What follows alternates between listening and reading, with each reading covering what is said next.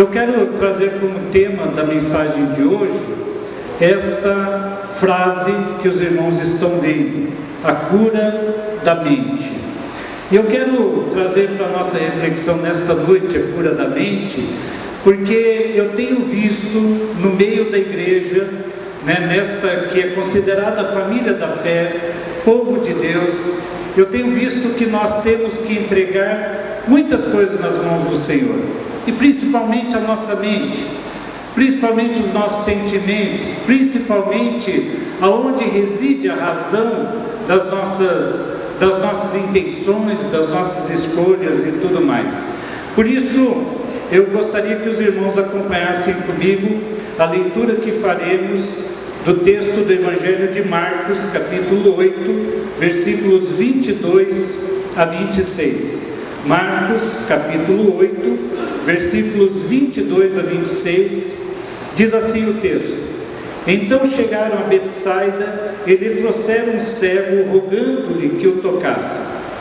Jesus, tomando o cego pela mão, levou-o para fora da aldeia e aplicando-lhe saliva aos olhos e impondo-lhe as mãos, perguntou-lhe: Vês alguma coisa? Este, recebendo a vista, eh, recobrando a vista, respondeu: Vejo os homens, porque como árvore os vejo, andando.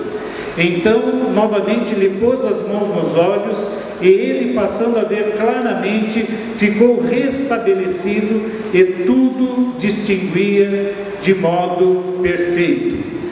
E mandou Jesus embora para casa, recomendando-lhe: não entres na aldeia.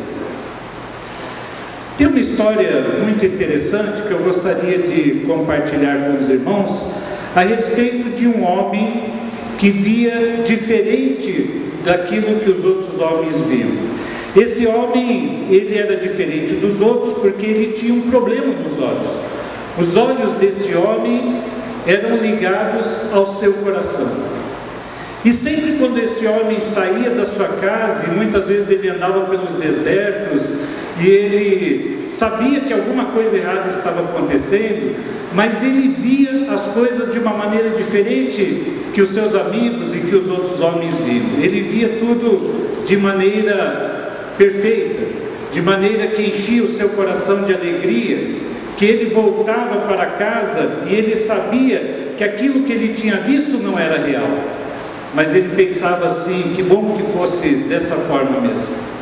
Ele via as coisas de uma maneira otimista, ele via as coisas e olhava através dos homens que estavam ao seu redor, olhava amor no coração daqueles homens. Ele andava pelos desertos, mas era como se ele estivesse andando numa terra da promessa, uma terra onde ele via o amor de Deus. É certo que esse homem era circundado por um deserto inóspito, mas era incapaz de ver somente desolação. Muitas vezes ele chegava na sua casa cansado, porque ele via aquilo que ele não estava vivendo aquilo que muitas vezes estava causando mal a todos os homens, ele via algo de novo e algo de bom, porque os seus olhos estavam ligados ao seu coração. Aquele homem preferia ver com o coração e alimentava a esperança de que um dia o seu sonho se tornaria realidade. Jesus cura as ações das nossas vidas, Ele cura cada um de nós, e quando Ele cura e Ele faz um milagre, Ele quer nos mostrar algo novo. Jesus queria sempre ensinar verdades com aquilo que Ele fazia. Com relação à cegueira, não é diferente. Jesus não só abriu os olhos concretos, físicos, reais, palpáveis dos cegos, como frequentemente a sua função era abrir os olhos do coração. E nós vamos cantar depois da mensagem um cântico é, muito bonito que diz assim: Abra, Senhor, os olhos do meu coração. Muitas vezes a gente tem que fazer isso mesmo, a gente tem que pedir, Senhor, abra os olhos do meu coração para que eu possa ver o milagre do Senhor acontecendo na minha vida, para que eu possa ver as pessoas de uma maneira diferente, para que eu possa ser diferente também na vida das pessoas.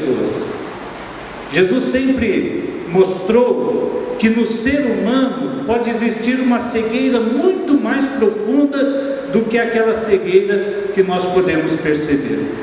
Pode ver, haver a cegueira espiritual.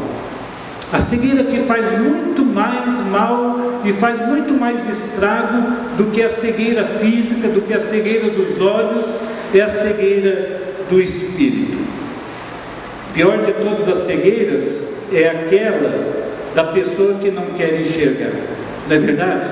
A pior de todas as cegueiras, a pior cegueira é aquela que reside na mente, no coração do ser humano, que o impossibilita de ver o milagre de Deus na sua vida.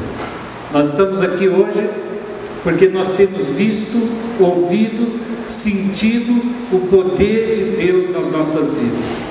Nós não podemos ter os nossos olhos fechados, as nossas mentes e os nossos corações cauterizados, porque Jesus quer nos fazer enxergar com os nossos corações.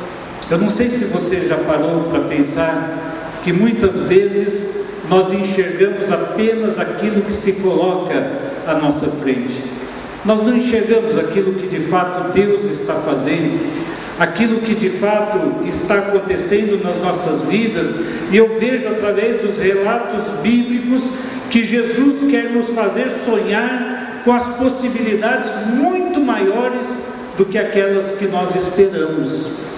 Por isso que diz lá em Efésios, né, capítulo 3, versículo 20, 21, se eu não me engano, diz assim que Deus faz infinitamente mais do que aquilo que eu peço, do que aquilo que eu espero dele, porque tudo coopera para o bem daqueles que amam a Deus. E Deus conhece o nosso coração, e Deus sabe daquilo que nós estamos vivendo, e nesse sentido, nós podemos dizer que existe muita gente cega na sociedade e também nas igrejas. Gente que não quer ver a ação de Deus, que fecha os olhos para aquilo que Deus está fazendo. Há muita gente que não tem referência na vida, não sabe de onde vieram, porque existem, para onde vão, não sabem de fato aquilo que Deus pode fazer. Estão na igreja, cantam, fazem as suas orações, leem a palavra de Deus, mas não creem no poder curativo, no poder salvador, no poder libertador do Espírito Santo de Deus. Há muitos crentes que estão perdidos, que não têm certeza da sua salvação e por isso continuam vivendo nas trevas. Nós temos que olhar para Deus, nós temos que ver aquilo que Deus está fazendo por nós e aquilo que Deus pode fazer. Existem pessoas dentro das igrejas que deixaram a religiosidade tomar conta das suas vidas, não conseguem sonhar com uma igreja vibrante, não conseguem sonhar com uma igreja que traz salvação, uma igreja que liberta através da palavra de Jesus Cristo, uma igreja que de fato mostra um Cristo que muitas pessoas não o conhecem, como de fato ungido de Deus, aquele que pode salvar, curar, libertar. Crentes que não creem no poder de Deus para curar, para transformar vidas, para restaurar casamentos, para resgatar essas vidas. Talvez você está pensando assim, pastor, mas onde já se viu o senhor falar isso? Dentro das igrejas? Nós aprendemos com a palavra de Deus, mas nós temos que aprender muito mais com a palavra de Deus. Um milagre diferente de todos os outros milagres. Esse texto que nós lemos no Evangelho de Marcos mostra e fala de um milagre de Jesus diferente de todos os outros milagres. E eu quero compartilhar com vocês aquilo que Deus falou no meu coração, a partir da leitura dessa narrativa bíblica, que diz que trouxeram um homem cego na presença de Jesus. Nós lemos isso. Jesus pega aquele homem, o leva para fora da comunidade, e eu vejo que há milagres que Jesus fez diante de pessoas, mas há milagres que Jesus fez apenas com uma pessoa. E ele fez em secreto, não sabemos o porquê, mas ele falou o coração de uma pessoa em especial, chamou a pessoa de lado, usou do poder que ele tinha e tem como Deus perfeito, Deus imutável, Deus soberano, Deus que ressuscitou dentre os mortos. E ele fez esse milagre na vida daquele homem. Há milagres que precisam ser realizados na intimidade com Jesus. Não sei se você já orou e sentiu o milagre acontecer na sua vida. O milagre nem chegou, mas você sentiu o poder de Deus sobre você, na sua vida, e algo de novo acontecendo. Há pessoas que vivem por toda uma vida num contexto de opressão, Talvez você esteja pensando em alguém que vive num contexto de alienação, de limitação, aprisionados, mortos nos seus delitos e pecados, não é verdade? Qual é a cura maior que Deus faz na vida dessas pessoas? A salvação, a libertação, o Espírito Santo no coração dessas pessoas, porque Jesus veio para salvar curar e libertar. Amém? Jesus veio para salvar, sim, mas curar e libertar essas pessoas que estão presas nos seus delitos e pecados, estão mortas, espiritualmente falando. Jesus percebe que aquele homem precisava de um milagre e por isso Jesus o leva para um outro lugar. Jesus queria um momento a sós com aquele homem. Interessante isso, né? Por que, que Jesus não fez um milagre na frente de todo mundo? Mateus capítulo 6, versículo 6 diz assim: Tu, porém, quando orares, entra no teu quarto e fechada a porta, orarás a teu pai que está em secreto, e teu pai que vê em secreto te recompensará. Que coisa maravilhosa! né? Quando eu tenho intimidade com Deus, quando eu estou num deserto, mas eu tenho a certeza que Deus está presente, que Deus está falando ao meu coração, que Deus pode me curar sem que outras pessoas vejam.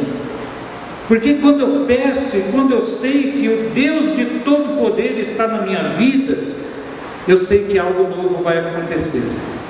Eu sei que o milagre vai acontecer, porque nós cremos num Deus Todo-Poderoso, num Deus Criador dos céus e da terra, Deus que nos fez a sua imagem e semelhança. Agora, a maravilha deste texto que nós vemos, nesse caso, mostra que Jesus, ele usa da sua saliva para curar. Assim como ele fez lá em João capítulo 9, também com o cego. E ao tocar nos olhos daquele homem, Jesus pergunta o seguinte: Você está vendo alguma coisa? Eu acho que Jesus deu uma de oftalmo lá na hora, né? Falou assim: Você está vendo, você está vendo alguma coisa? O que, que você está vendo? E o homem responde que sim, ele estava vendo alguma coisa. A luz entrou nos seus olhos, a visão retornou, a escuridão dá lugar à luz, e agora aquele homem podia ver as coisas à sua volta. Não é isso que acontece? Quando nós temos um encontro com Jesus, a luz entra na nossa vida. Que coisa maravilhosa! Jesus Cristo é a verdadeira luz, não há trevas, nós podemos ver as coisas que Deus tem feito nas nossas vidas, e isto o homem espiritual vê, diferente do homem natural, do homem que não recebeu ainda Jesus Cristo na sua vida. Nós saímos das trevas e encontramos a luz. Por isso que nós lemos lá no Salmo 27, versículo 1: O Senhor é a minha luz e a minha salvação, de quem terei medo? O Senhor é a fortaleza da minha vida. Amém? A vida não é mais a mesma coisa para aqueles que aceitam Jesus. Aliás, a vida ela passa a ter novidades. Eu tenho certeza que a sua vida é pautada por novidades, por milagres, pela ação maravilhosa deste Deus que é luz e salvação. Porque o texto diz: O Senhor é a minha luz e a minha salvação, de quem terei medo? O Senhor é a fortaleza da minha vida, a quem temerei? Quem tem Jesus como Salvador pode ter dúvidas sobre muitas coisas, mas uma coisa nós temos certeza: a vida com Jesus faz todo sentido. Ela muda tudo na vida do ser humano. Ela muda paradigmas, ela muda conceitos, ela muda coisas que nós pensávamos anteriormente, nós passamos a ver com os olhos da fé. Pode vir lutas, pode vir dificuldades, pode vir necessidades, mas viver com Jesus é a melhor coisa e vale sempre a pena. Amém? Aquele homem estava cego e agora ele estava vendo. Aquele homem de Betsaida experimentou o milagre de Jesus na sua vida, mas Jesus lhe faz uma pergunta: Você está vendo alguma coisa? A única maneira de saber se alguém está enxergando bem é perguntar: O que, que você está vendo? Não é verdade? Eu, quando era criança, eu tinha uma miopia severa. Eu tinha 5 graus de miopia. E o meu pai e minha mãe perceberam que eu tinha essa miopia quando eu já estava com 6, 7 anos de idade mais ou menos. E eu tropeçava muito. E daí o meu pai, uma hora ele, um dia lá, ele me pegou, colocou eu em cima de uma mesa e falou, esse menino deve ter as pernas tortas. Olhou as minhas pernas, não eram tortas, né? Levou no hospital, eu de fato tinha uma miopia de 5, 6 graus mais ou menos. E isso fazia muito mal para mim. Quantas vezes eu sofri bullying na escola? quatro olhos, não sei o que, né? E o pessoal mexe sempre com a criança que usa aqueles óculos. E eu usava um óculos então que era fundo de garrafa de champanhe ainda, que era meio verde, meio verde, né? E o pessoal caçoava de mim. Quantas vezes eu não vi pessoas como árvores? Né? Antes de pôr os óculos, eu via pessoas como árvores. E quantas vezes eu não via as árvores? Dei muita cabeçada em árvore, em poste né? Mas depois que eu passei a usar óculos, eu falei, que maravilha, eu não sabia que o mundo era assim, né? A Natália, depois os irmãos perguntei para a Neuci, né? A Natália, nós também descobrimos que ela precisava usar óculos já mocinha. Né? Na escola, a professora que falou para a gente que a Natália precisava usar óculos. Aí nós chegamos para a Natália e perguntamos assim, mas Natália, por que você nunca falou para a gente? Não, pai, eu pensei que o mundo era assim mesmo. Né? Para mim era assim, o mundo era assim mesmo, né? mas depois que ela começou a usar os óculos, aí ela viu como que ela não estava enxergando direito. Né?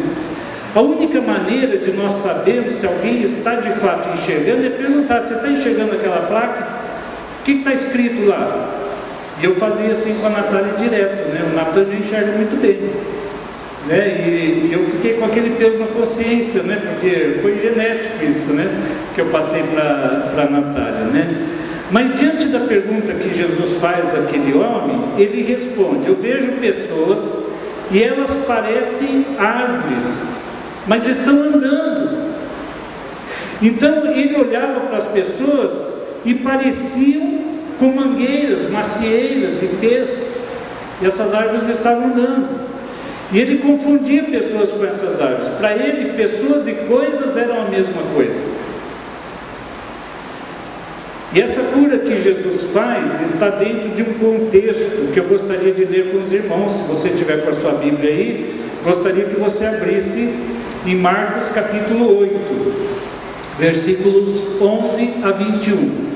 Marcos 8, 11 a 21.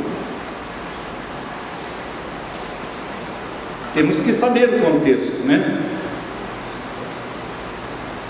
Marcos 8, de 11 a 21 diz assim: E saindo os fariseus, puseram-se a discutir com ele, e tentando, pediram-lhe um sinal do céu. Jesus, porém, arrancou do íntimo do seu espírito um gemido e disse: Por que pede esta geração um sinal? Em verdade vos digo que a esta geração não se lhe, não, não se lhe dará sinal algum, e deixando-os tornou a embarcar e foi para o outro lado. Ora, aconteceu que eles se esqueceram de levar pães e no barco não tinha consigo senão um só. Preveniu-os Jesus, dizendo: Vede, guardai-vos do fermento dos fariseus e do fermento de Herodes. Eles discorriam entre si: É que não temos pão. Jesus, percebendo-o, lhes perguntou: Por que discorreis sobre o não terdes pão?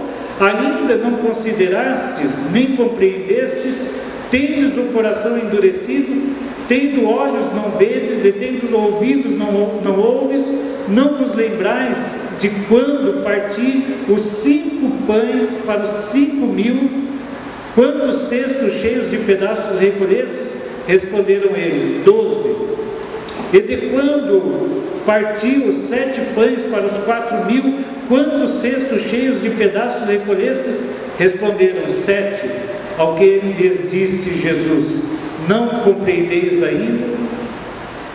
Bom, irmãos, os fariseus pedem um milagre, um sinal para acreditarem em Jesus. E Jesus diz que não faria milagre nenhum Subiu num barco com os discípulos, os discípulos estavam com fome, haviam se esquecido do pão, só tinham pão, e Jesus então diz o seguinte: fiquem alertas e tomem cuidado com o fermento dos fariseus e com o fermento de Herodes, ou seja, abram os olhos e vejam o que Deus está fazendo e não sejam como os religiosos, os cegos e os incrédulos.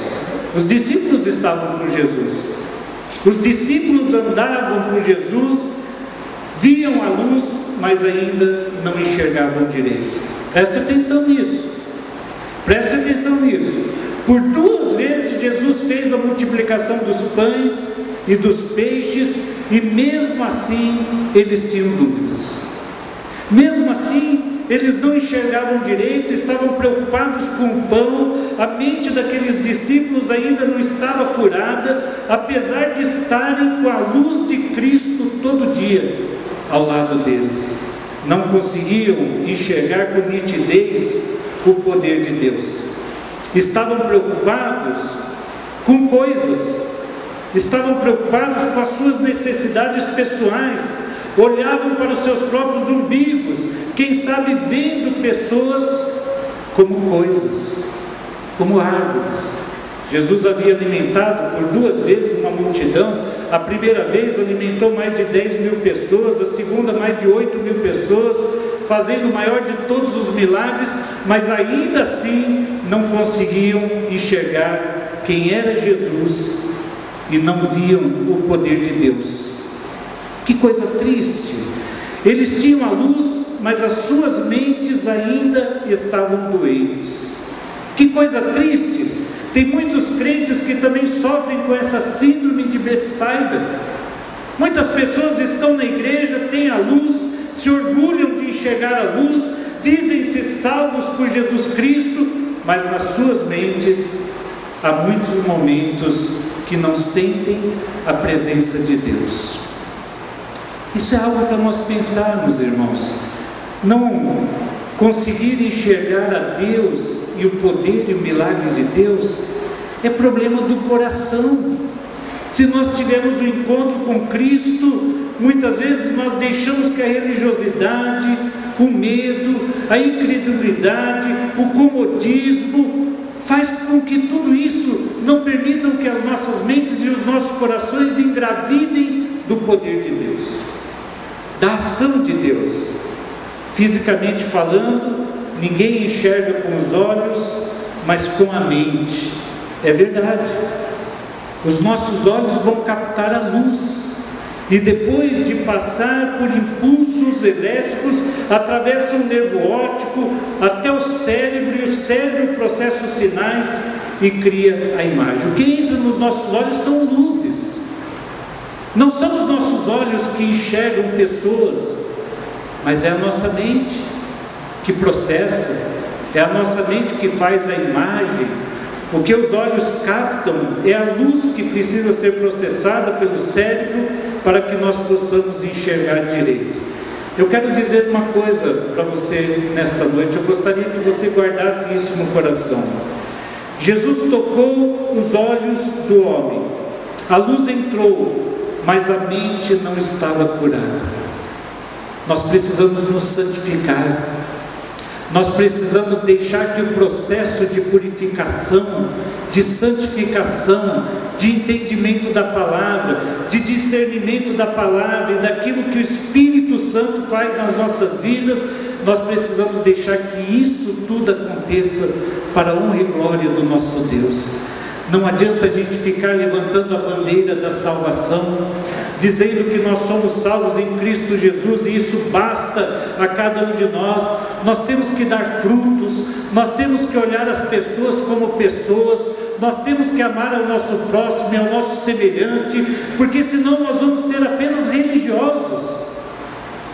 Nós somos salvos, mas a salvação não tem um fim em si mesmo. Tem muitos crentes que são de oração. Nós sabemos que muitas pessoas dizem que acordam de madrugada, jejuam. Eu não duvido da fé dessas pessoas, mas a sua mente muitas vezes está impregnada com racismo horrível. Há muitos homens e mulheres que levantam as mãos na igreja, mas na casa são outra coisa, no serviço é outra coisa. Quando vai estender a mão para uma pessoa pobre, para uma pessoa miserável, para uma pessoa que está faminta, mas na igreja cantam, louvam ao Senhor, dão seus dízimos e as suas ofertas, batem no peito quando dizem que fazem parte da IPI de Santa Cruz do Rio Pardo, que são lavadas e remidas pelo sangue do Cordeiro, mas são pessoas que têm olhos, mas não enxergam, têm ouvidos, mas não escutam, mentes doentes, como Jesus Cristo disse, precisam do segundo toque de Jesus para serem curadas e passarem a enxergar com o coração o seu semelhante, amar a Deus acima de todas as coisas, aleluia, glória a Deus, mas também ao seu semelhante como a si mesmo. Nós precisamos de uma igreja que ama a Deus acima de todas as coisas, mas ama também ao seu próximo. A pessoa que está perdida, a pessoa não salva, a pessoa que precisa de uma cura. Jesus diz lá em Lucas capítulo 6, versículo 45: Pois a boca fala do que o coração está cheio. Jesus tocou pela segunda vez aquele homem, preste atenção nisto que eu vou dizer. O cego de Betsaida, ele passa a enxergar tudo corretamente através do segundo toque de Jesus Cristo. Nós precisamos desse segundo toque. A nossa vida, nós precisamos deixar que ela seja tocada pelo Espírito Santo de Deus. Eu não estou falando aqui da segunda unção, que muitos pentecostais dizem que nós devemos ter, os neopentecostais. Para eles, a segunda unção é o batismo do Espírito Santo e a evidência é o falar em línguas estranhas. Mas nós não cremos nisso. Quando nós aceitamos Jesus como Senhor e Salvador, nós recebemos naquela hora o Espírito Santo, que é o penhor da nossa salvação, como diz Paulo lá em Efésios capítulo 1. Eu estou falando do toque de Jesus que destrava nossa mente, do toque do Espírito Santo que nos faz enxergar a Jesus de maneira correta, o ser humano como pessoas criadas à imagem e semelhança de Deus, bem como o poder de Deus que quer se manifestar na minha vida. Você sente o poder de Deus se manifestando na sua vida? Você sendo usado como vaso de bênção nas mãos do Senhor? Você recebeu esse toque do Espírito Santo que aviva a obra de Deus em nós, que faz com que nós não enxerguemos as pessoas como coisas, e sim pessoas como pessoas, alvos do amor de Deus? O Espírito Santo faz conceitos e valores. Versículo 25 diz assim: Então novamente lhe pôs as mãos nos olhos, e ele, passando a ver claramente, ficou restabelecido, e tudo distinguia de modo perfeito. De modo perfeito. Jesus pôs outra vez as mãos naquele homem. A intenção de Deus não é apenas que saiamos das trevas para a luz, mas que nós possamos dar frutos e esses frutos agradem o coração de Deus. O que você tem feito da sua vida? A sua vida de salvo, a sua vida de curado por Deus, de liberto das amarras do pecado e do inimigo. Deixe que o Espírito Santo haja na sua vida, possa te encher através da palavra. O nosso coração precisa ser cheio da graça, do amor e do poder de Deus. Assim nós vamos ter esperança, sabendo que nós somos usados por Deus para a glória deste Deus tão maravilhoso. Eu quero dizer, meu irmão e minha querida irmã, que nós, permitindo que o Espírito Santo nos use, nós vamos deixar que Ele nos molde segundo a Sua vontade. Que a sua vida seja vida abençoada por Deus. Que esse toque do Espírito Santo faça de você um homem ou uma mulher que vai dizer assim: Senhor, usa a minha vida nas tuas mãos, molde a minha vida segundo o teu, o teu querer, a tua vontade. Fale em secreto com Deus.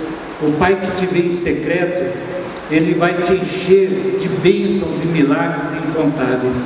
A sua vida vai ser um vaso de barro mas que carrega dentro de si o maior de todos os tesouros, Jesus Cristo, Salvador.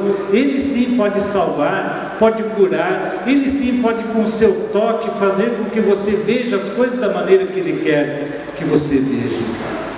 Sabe, irmãos, quando uma pessoa não enxerga muito bem, é muito triste. Mas quando ela não enxerga com os olhos do coração, é mais triste ainda. Porque daí ela pode se tornar uma pessoa religiosa uma pessoa tradicional, reformada, protestante, católica, e ela pode ter todos os dogmas da igreja, todas as doutrinas, tudo aquilo que a igreja prega é, na sua mente. Mas se ela não tiver o Espírito Santo de Deus no seu coração, e o toque do Espírito Santo abrindo os olhos do seu coração, então ela não vai ser usada por Deus.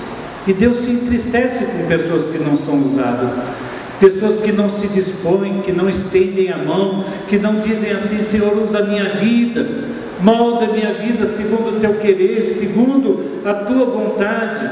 Peça a Jesus, Senhor, eu quero enxergar com o coração nesta noite. Somente quando você tiver essa coragem de confessar as distorções que existem na sua mente e dizer assim: Eu quero enxergar com os teus olhos, Pai. Eu quero ver aquilo que o Senhor está vendo. Eu quero olhar para dentro do coração das pessoas. Eu quero ter compaixão destes que não conhecem a Cristo Jesus. Eu quero pregar o Evangelho. Eu quero fazer a tua vontade. Eu não quero ser apenas um religioso ou uma religiosa, mas eu quero que o teu Espírito Santo flua no meu coração para a honra e glória do teu nome. Amém?